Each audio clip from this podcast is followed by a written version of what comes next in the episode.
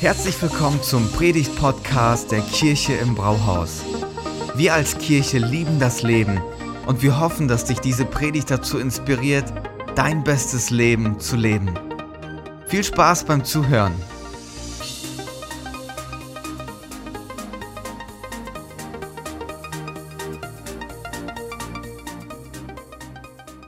Hey, schön bei euch zu sein. Ihr träumt alle von Urlaub. Ja, ne? Und passt ja, denn offiziell ist die Serie Heiliger Geist zu Ende und die Serie heißt jetzt Summer Feeling. Von daher, Sommergefühle gehören dazu. Mein Name ist schon gefallen, ich heiße Dietmar, ich bin mit Ann-Kathrin verheiratet. Die kennen, glaube ich, schon ein paar mehr als mich. Äh, haben drei Mädels und wohnen, wie gesagt, seit einem guten halben Jahr hier in der Ecke und kommen echt gern in die Gemeinde. Es hilft uns sogar echt anzukommen hier in der Region. Und äh, ja, wie du es gesagt hast, wir hatten nicht, das Essen war danach. Es kam einen Tag mal eine WhatsApp und er hat gefragt, sag mal, 2. Juli, wie sieht es da bei dir aus? Könntest du nicht dein Herz mit uns teilen?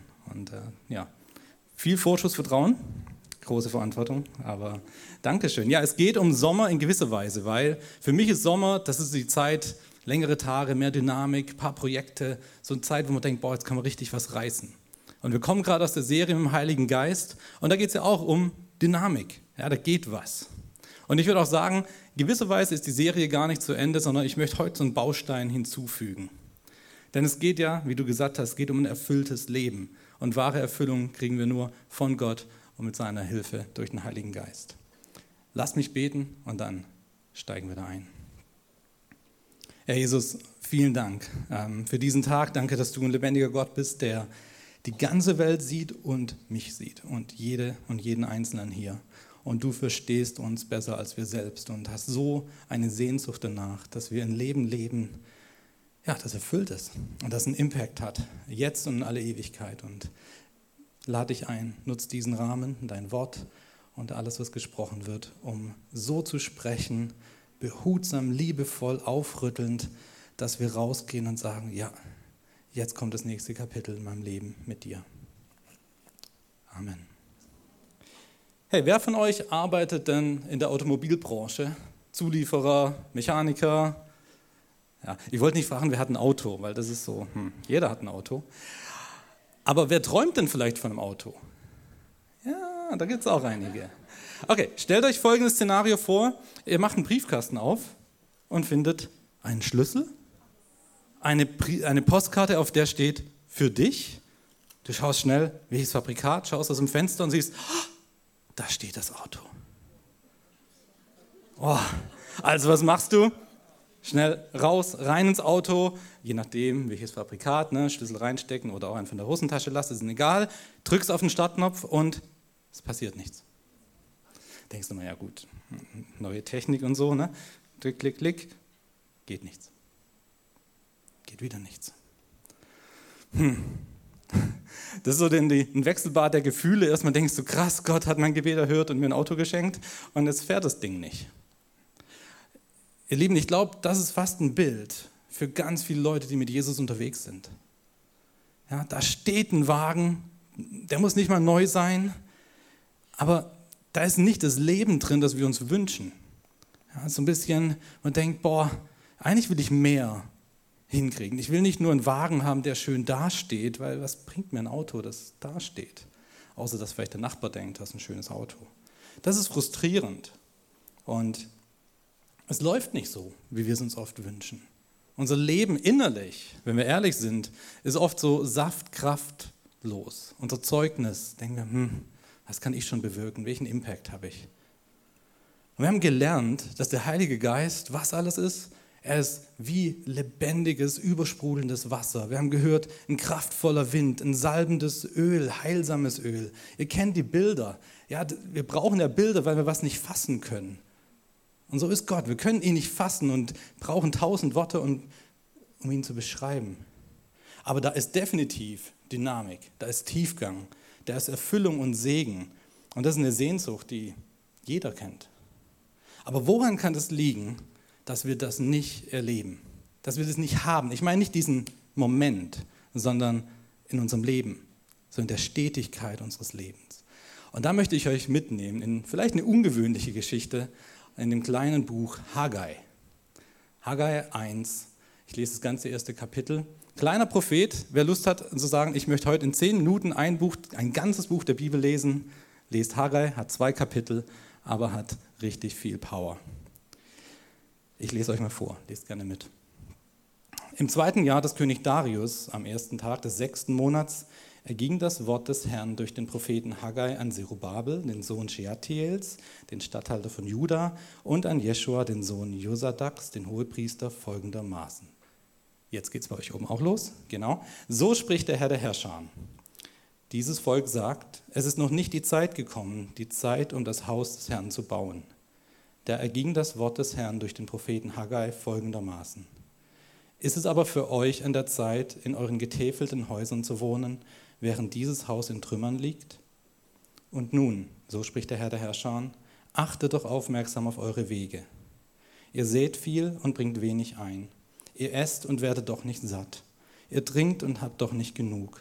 Ihr kleidet euch und werdet doch nicht warm. Und wer einen Lohn verdient, der legt ihn in einen durchlöcherten Beutel. So spricht der Herr der Herrscher. Achtet doch aufmerksam auf eure Wege. Geht auf das Bergland und holt Holz und baut das Haus. Dann werde ich Wohlgefallen daran haben und verherrlicht werden, spricht der Herr. Ihr habt viel erwartet, doch siehe, es wurde wenig daraus. Und brachtet ihr es heim, so blies ich es weg. Warum das? So spricht der Herr der Herrscher, um meines Hauses willen, das in Trümmern liegt, während jeder von euch eilt, um für sein eigenes Haus zu sorgen. Darum hat der Himmel über euch seinen Tau zurückgehalten, und die Erde hat ihren Ertrag zurückgehalten. Und ich habe die Dürre gerufen über das Land und über die Berge, über Korn, Most und Öl und über alles, was der Erdboden hervorbringt, auch über Menschen und Vieh und über alle Arbeit der Hände. Da hörten Zerubabel, der Sohn Shealtiels, und Jeschua, der Sohn Josadaks, der hohe Priester, und der ganze Überrest des Volkes auf die Stimme des Herrn ihres Gottes und auf die Worte des Propheten Haggai, weil der Herr, ihr Gott, ihn gesandt hatte. Und das Volk fürchtete sich vor dem Herrn. Da sprach Haggai, der Bote des Herrn, im Auftrag des Herrn zum Volk, ich bin mit euch, spricht der Herr. Und der Herr erweckte den Geist Zerubabels, des Sohnes Shealtiels, des Statthalters von Juda, und den Geist Jeschuas, des Sohnes Josadaks, des hohen Priesters, und den Geist des ganzen Überrestes des Volkes, sodass sie kamen und die Arbeit am Haus des Herrn der Herrscher ihres Gottes in Angriff nahmen. Und zwar am 24. Tag des sechsten Monats im zweiten Jahr des König Darius. Das ist Gottes Wort. Und ich möchte den Text mit euch mit, von drei Blickwinkeln betrachten. Prioritäten und Gottes Auftrag damals, Prioritäten, Gottes Auftrag heute und der Gott, der dabei ist. Ja, wie war das damals? Lass uns ein bisschen eintauchen in die Situation. Wir befinden uns ungefähr 500 Jahre bevor Jesus auf die Erde kommt und seit 16 Jahren waren die Israeliten wieder in ihrer Heimat Jerusalem. Die hatten davon Krieg verloren, Jerusalem wurde zerstört und sie waren 50 Jahre lang in Kriegsgefangenschaft in Babylon. Und unter diesen ersten Rückkehrern war auch dieser besagte Haggai, den Gott hier beauftragt und nutzt, um zu seinem Volk zu sprechen. Über die, Folgen, über die Zeit in Babylon wissen wir, klar, das Leben der Fremde als Kriegsgefangener ist nicht leicht, aber wir wissen auch, dass da eine große Sehnsucht danach war, ihren Gott in Freiheit anzubeten. Da war eine Sehnsucht nach Gottes Gegenwart im Volk Israel. Und so ein Riesenjubel, als sie wieder zurückziehen durften, weil sie wissen, wussten, in Jerusalem bauen wir wieder den Tempel auf. Da weilt Gottes Gegenwart wieder unter uns. Aber jetzt sind 16 Jahre vergangen. Der Tempel ist immer noch nicht aufgebaut, nur der Grundriss stand. Und sie hatten nicht nur Gottes Auftrag irgendwie vergessen, sondern sie haben plötzlich eine neue Agenda, für die sie leben. Und deshalb schickt Gott Haggai, um sie zu erinnern. Denn sie sorgten sich irgendwann mehr um die eigenen Häuser. Und dass es getäfelte Häuser waren, das bedeutet, denen ging es gut. Die hatten richtig hübsche Häuser, während der Tempel immer noch in Trümmern lag. Und gleichzeitig sagten sie, es ist noch nicht die Zeit gekommen, die Zeit, um das Haus des Herrn zu bauen. 16 Jahre. 16 Jahre sind vergangen. Wer von euch ist älter als 16? Ja, fast alle. 16 Jahre ist eine lange Zeit. Erinnert ihr euch vor 16 Jahren? Manche von euch? 2007? Ich hatte noch lange Haare, ich weiß nicht, wie es bei euch aussah. 16 Jahre, ey, da passiert viel. Und hier passiert 16 Jahre lang nichts. Nichts Entscheidendes. Sie sagten, der Bau des Herrn ist noch nicht dran. Und das ist in gewisser Weise eine billige Ausrede, weil sie ja gleichzeitig offensichtlich die Mittel hatten, um ihre Häuser schön zu bauen. Und ihr kennt es, so dieses, ah ja, noch nicht, das ist noch nicht dran. Wenn man das oft genug zu sich selbst sagt, dann glaubt man es. Wirklich. Und wenn eine Gemeinschaft, eine Gesellschaft das oft genug sagt, dann glaubt man das irgendwann. Und man findet ja immer Gründe, warum das noch nicht dran ist. Hey, wie oft habe ich mit Leuten geredet und die sagen, ja, boah, Gott hat zu mir geredet, ich glaube, ich soll das machen, aber ich bete nochmal drüber. Ja, wir vergeistlichen das manchmal so. Und sagen, boah, das ist eigentlich ein klarer Impuls. Und auf den Impuls, da ist echt ein Schritt dran. Und dann sagen, ja, ich, ich rede nochmal mit anderen drüber. Oder wenn Gott mir das jetzt nicht nochmal ganz klar sagt, dann weiß ich nicht. Wir sind so gut darin, Sachen aufzuschieben. Auch kollektiv, nicht nur Einzelne. Und dabei warnt uns Gott im Jakobusbrief unter anderem. Er sagt, hört euch die Botschaft Gottes nicht nur an, sondern handelt auch danach. Andernfalls betrügt ihr euch selbst. Nicht nur hören, nicht nur danach drüber reden, wie relevant das ist, sondern handeln. Getan haben die Israeliten was? Nur was anderes. Ne? Sie haben ihre eigenen Häuser gebaut, sie sind ihrer Arbeit nachgegangen. Und fairerweise muss man sagen, wenn man auch die Geschichte des Volkes Israel anschaut, das ist gar nicht so das Schlechteste, was sie gemacht haben. Manchmal haben sie nämlich auch andere Götzen angebetet und Altäre gebaut. Hier machen sie zwei Sachen, die grundsätzlich gut sind. Ein Haus bauen ist nichts Falsches, arbeiten ist biblisch. Alles gut. Aber es ist die falsche Priorität. Denn beim Bau des Tempels, das haben wir in den letzten Wochen immer wieder gehört, das ist ja viel, viel mehr als nur ein Gebäude. Der Tempel, der stand im Alten Testament für die sichtbare Gegenwart, Ehre, Herrlichkeit Gottes. Das war das Zentrum von Gottes Volk. Und es hatte auch eine Strahlkraft. Denn Gottes Idee war von jeher, deswegen gibt es im Tempel einen Vorhof für die Nationen. Der Tempel war nie, Gegenwart Gottes war nie nur gedacht für das Volk Israel, sondern die Idee im Alten Testament war, die Leute sollen kommen und sehen, wie herrlich der Herr ist. Sie sollen ihn anbeten. Volk Israel war, hatte, sollte immer eine Strahlkraft haben auf die Nationen drumherum. Jetzt bauen die den Tempel nicht. Der Tempel steht für die Gegenwart Gottes. Was sagt das über das Volk aus? Gott vergessen. Auftragsvergessen. Was sagt das über Gott vielleicht aus? Ja, wenn ihr euch nicht um euren Tempel kümmert, dann kann euer Gott ja auch nicht so groß und herrlich sein. Das ist ganz logische Schlussfolgerung für die Völker drumherum. Die Israeliten reden vielleicht noch über ihren Gott, aber wirklich kümmern tun sie sich nicht. Die haben andere Prioritäten. Und das ist eine ganz schöne Herausforderung für mich. Nämlich zu checken, durch meinen Alltag, durch meine Prioritäten wird sichtbar, welche Rolle Gott in meinem Leben spielt und wie groß und wichtig er wirklich ist. Das ist eine Herausforderung hier. Welche Prioritäten haben wir in unserem Leben? Und was kommunizieren wir mit unserem Leben? Ich weiß nicht, wie oft du auf deinen Glauben angesprochen wirst. Provokativ könnte ich sagen, wenn du noch nie auf den Glauben angesprochen wirst, dann kommt der vielleicht nicht so durch. Und warum ist es so? Oder wie oft ergreifst du auch Möglichkeiten? Morgen in der Kantine, ne, typisches, na, was hast du am Wochenende gemacht, Gespräch. Und ihr habt die Wahl zu überlegen, was sage ich? Wo knüpfe ich an? In der Sprache, wie die Leute es vielleicht verstehen. Also immer wieder gibt es Möglichkeiten, zu zeigen, welche Priorität Gott in unserem Leben hat.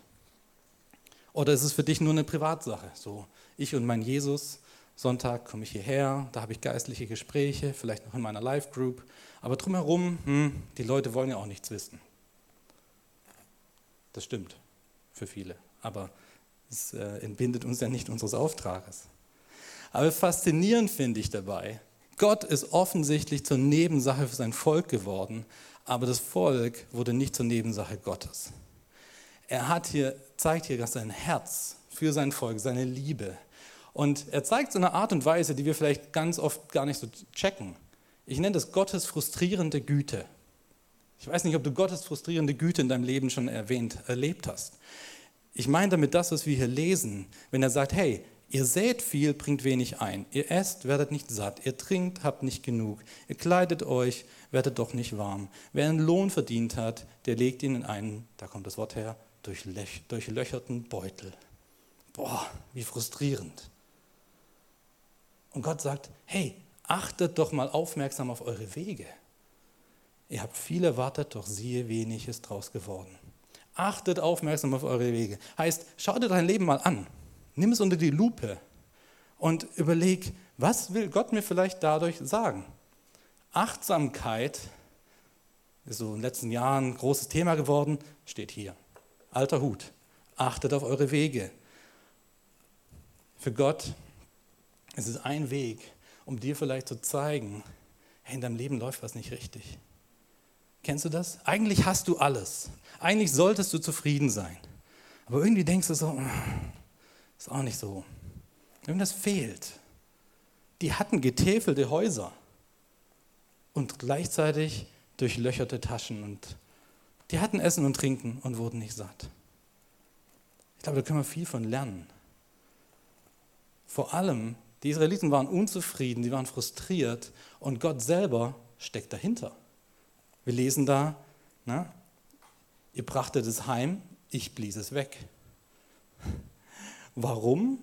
So spricht der Herr der Herrscher, um meines Hauses willen, das in Trümmern liegt, während jeder von euch eilt, um für sein eigenes Haus zu sorgen. Gott selbst sorgt hier dafür, dass das Leben, das sie führen, frustrierend ist, weil er zum einen weiß, das Allerbeste für die Israeliten und für alle Völker ist, wenn seine Ehre sichtbar ist unter den Nationen. Das ist nicht nur Egoismus, sondern also das Allerbeste ist, wenn alle Menschen sehen, wie groß und herrlich ich bin und mich anbeten. Und der Frust, den lässt er zu oder schickt ihn, weil er die Menschen liebt. Im Römerbrief heißt es, weißt du nicht, dass dich Gottes Güte zur Umkehr, zur Buße leitet? Ja? Wenn er einen Finger auf was legt und du denkst, Mensch, was ist da falsch in meinem Leben? Warum geht es da nicht voran? Dann schaust mal in Lichte von Gottes Wort an und sag, wie sind meine Prioritäten im Leben? Welche Rolle hat Jesus? Wie gehe ich um mit meiner Zeit, mit meinem Geld, mit meinen Gaben, mit allem? Und ordne die Prioritäten richtig. Das ist Herausforderung, das ist auch eine Hausaufgabe. Das lässt sich jetzt nicht auf Anhieb sagen, das und das ist dran. Aber er liebt dich und er hat ein Leben für dich, das dich wirklich zufrieden stimmt. Er möchte, dass du aufräumst, Ballast rauswirfst. Keine löchrigen Taschen möchte er für dich. Er möchte echt ein erfülltes Leben. Zu einem erfüllten Leben gehört für viele ein Haus. War damals scheinbar auch so, schon so. Und das steht ja heute noch hoch im Kurs, Hausbau und, ne? Aber darum geht es nicht. Lass uns nicht nur auf ein Haus schauen, denn worum es geht, ist ja der Hauptkritikpunkt sozusagen, dass das Volk seine eigenen Interessen vor Gottes Interessen gestellt hat. Die hatten den eigentlichen Auftrag vergessen, warum es sie überhaupt gibt. Sie standen gut da, sie haben sich selbst verwirklicht und das war ihnen irgendwie wichtiger als Gott. Und ganz ehrlich, das geht uns ganz schnell auch so. Denn mit dem, was wir tun, zeigen wir, was uns wichtig ist. Hier geben wir fünf Sachen. Das geht ums Essen, Trinken, Wohnen und Geld. Habe ich das vergessen? Ja, vier, fünf Sachen. In Deutschland sicher noch Hobbys, ne? wichtig. Urlaub vielleicht auch noch in der, in der Zeit. Aber diese Sachen, die rauben viel Zeit oder brauchen viel Zeit und werden ganz schnell, das sind alles ja keine falschen Sachen, werden aber schnell zu kriegen eine falsche Priorität. Die binden Kapazität und die bereiten uns oft auch Sorgen. Und es ist so spannend, wie Jesus genau diese Sachen wieder aufgreift und im Matthäusevangelium seine Jünger fragt und die Menschen fragt, warum wollt ihr eigentlich leben wie die Menschen, die Gott nicht kennen und diese Dinge so wichtig nehmen? Euer himmlischer Vater kennt eure Bedürfnisse. Diese Dinge, auch in dem Kontext in Matthäus, sind Essen, Trinken, Wohnen, Geld. Und er sagt eigentlich, wollt ihr euch nicht von den Leuten unterscheiden, die nicht an Gott glauben, die nicht auf Gott vertrauen? Dann lebt anders. Dann fokussiert euch auf was anderes. Essen müsst ihr, trinken müsst ihr, Kleider braucht ihr, ja, alles gut. Aber was ist der Fokus? Und Jesus gibt diese Antwort, Matthäus 6, 33. Im Vers darauf sagt er, macht das Reich Gottes zu eurem wichtigsten Anliegen. Lebt in Gottes Gerechtigkeit, er wird euch all das geben, was ihr braucht. Wow. Gottes Prioritäten, die haben sich nie verändert. Und so wie bei Haggai geht es ihm weiterhin darum, dass sein Name verherrlicht wird, dass er groß gemacht wird in aller Welt, dass jeder, der euch sieht, ihn sieht. Das heißt, alle Welt soll hören, sehen, dass es ihn gibt, soll sehen, wer er ist und was er vorhat. Geändert hat sich eine Sache, grundlegend, und zwar die Methode, wie das passieren soll. Vorhin haben wir gehört, dass im Alten Testament der Tempel, dieses Gebäude, eine ganz zentrale Rolle gespielt hat. Die Menschen sollten zum Zentrum, zum Tempel kommen, um Gottes Größe, Herrlichkeit zu sehen, ihn anbeten. Aber ihr habt es in den letzten Wochen immer wieder gehört, und wir lesen es im ersten Korintherbrief, wisst ihr nicht, dass ihr Gottes Tempel seid und der Geist Gottes in euch wohnt. Also Gebäude sind heute nicht mehr so wichtig. Der Auftrag für dich und mich heißt, die Herrlichkeit und die Herrlichkeit Gottes rauszubringen, in Begegnung mit Menschen zu kommen, nicht darauf zu warten, dass sie in irgendeinen Tempel kommen. Der Auftrag von Jesu heißt, geht und mache zu Jüngern alle Völker. Tauft sie auf den Namen des Vaters, des Sohnes und des Heiligen Geistes und lehrt sie halten alles, was ich euch geboten habe. Und Jesus im Gespräch mit seinem Vater sagt, so wie du mich in die Welt gesandt hast, so habe auch ich sie gesandt. Die Bewegung, die geht jetzt von innen nach außen. Das Volk Gottes wird in die Welt rausgesandt, damit alle von Gott hören und von ihm erfahren. Die Botschaft muss raus, dorthin, wo Menschen noch nie von Jesus gehört haben. Und es, ihr merkt, es geht auch jetzt nicht wieder darum, dass wir darüber reden und sagen, oh ja, das ist so wichtig, sondern die Frage ist, was wir tun. Gott sagt, mach da weiter, wo ich aufgehört habe. Und Lieben, wir haben, wir haben in den letzten Wochen gefeiert und uns daran gefreut, wenn Leute Gottes Wort in ihrer Muttersprache gelesen haben. Erinnert ihr euch? Oh, ich liebe Sprachen. Ja, ich konnte früher nur Schwäbisch, aber mittlerweile viele andere Sprachen. Aber wisst ihr, dass 1500 Sprachgruppen überhaupt darauf warten, dass jemand anfängt, dass die Bibel in ihre Sprache übersetzt wird? 1500 haben null von Gottes Wort. 3000 Sprachgruppen warten darauf, dass die Bibel vollständig wird. Die haben ein Kapitel, also die haben ein Buch oder so. Wir haben die letzten Wochen gefeiert, dann gesagt, boah, von Anfang an ist Gottes Kirche eine internationale Kirche. Und wir nicken. Aber wisst ihr, dass drei Milliarden Menschen nichts vom Evangelium gehört haben? Kein Mensch unter sich haben, der ihnen verkündet? Drei Milliarden. Zwei Milliarden Muslime, stetig wachsende Zahl. Die Gemeinde ist noch längst nicht so international, wie Gott es möchte. Wir hören manchmal Lieder, ich weiß noch, so vor ein paar Jahren war The Blessing auf YouTube in ganz vielen Sprachen und alle haben gesagt, oh, so muss der Himmel sein. Und ich muss euch sagen, nee, im Himmel gibt es nämlich hoffentlich noch 3000 Sprachen mehr. Der Auftrag ist noch nicht fertig, noch lang nicht fertig. Wir haben vorhin vielleicht den Kopf geschüttelt und gesagt, boah, 16 Jahre lang waren die in Jerusalem und haben nur ihr eigenes Haus gebaut? Leute, ganz ehrlich, von außen betrachtet muss man sagen, wie? 2000 Jahre lang habt ihr den Auftrag von Jesus und ihr seid noch nicht fertig? Das ist hart, weil es um Menschen geht, die ohne Jesus leben und sterben. Macht Menschen zu Jüngern. Ich frage mich, was ist unsere Ausrede? Warum sagen wir noch nicht? Noch ist die Zeit nicht gekommen. Hey, wir haben einmalige Möglichkeiten in unserer Generation, das Evangelium überall dorthin zu bringen, wo Menschen Jesus nicht kennen. Fliegen, kein Problem. Soziale Medien stehen uns offen. Geld ist da. En masse. Nur 99 Prozent aller Spenden gehen dahin, wo schon Gemeinden Jesus sind. Das ist hart. Das sind unsere getäfelten Häuser. Und da, wo die physische Not auf der Welt am größten ist, da ist auch die geistliche Not. Denn wenn Jesus kommt, ja, dann gibt es nicht nur Errettung, dann gibt es Veränderung von Gesellschaften.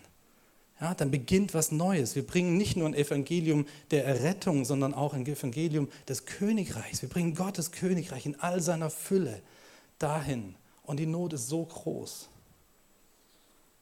Und ihr habt schon oft gehört, wie bringt man Evangelium, indem man geht. Ja, das ist eindeutig. Ja, geht und macht zu Jüngern und mach dich auf den Weg. wahrscheinlich gar nicht weit. Du kennst Nachbarn, Arbeitskollegen, Freundinnen, Freunde, die Jesus nicht kennen. Und der Punkt ist nicht zu sagen, ach, kommt doch mal mit den Gottesdienst. Ja, das kann helfen, versteht mich nicht falsch. Aber macht euch auf den Weg zu Menschen.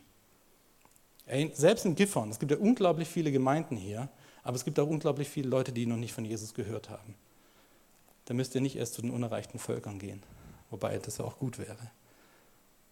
Ihr geht und ihr bringt ihnen das Evangelium. Was heißt das?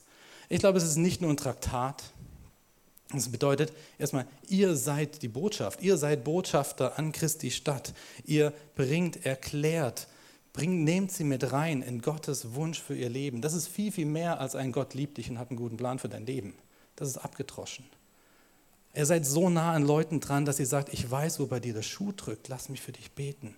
Lass mich dir den vorstellen, der noch viel mehr hat für dich, als nur dieses Problem zu lösen. Finde Anknüpfungspunkte für Leute. Zeig ihnen, du liebst sie. Und zeig ihnen Jesus. Und trotzdem, ganz klar, boah, was eine Mammutaufgabe, ne? Weiß gerade nicht, wen du vor Augen hast, wo du denkst, ah, boah, aber zu dem Nachbar, zu dem Kollegen, puh, wie soll man das schaffen? Gifhorn ist eine Mammutaufgabe. Vince und Becky, die hier bei euch waren, hey, die haben eine Mammutaufgabe. Wer nämlich unter unerreichten Völkern lebt und arbeitet, da kommen auf zwei Leute eine halbe Million, die nichts von Jesus gehört haben. Da haben wir es hier gut. Ne? Aber das ist an sich der Schlüssel. Zwei Leute kommen auf eine halbe Million. Aber es ist ganz egal, ob es jetzt um deine Nachbarschaft geht, deine Familie geht, Kollegen, Gifhorn, die Welt.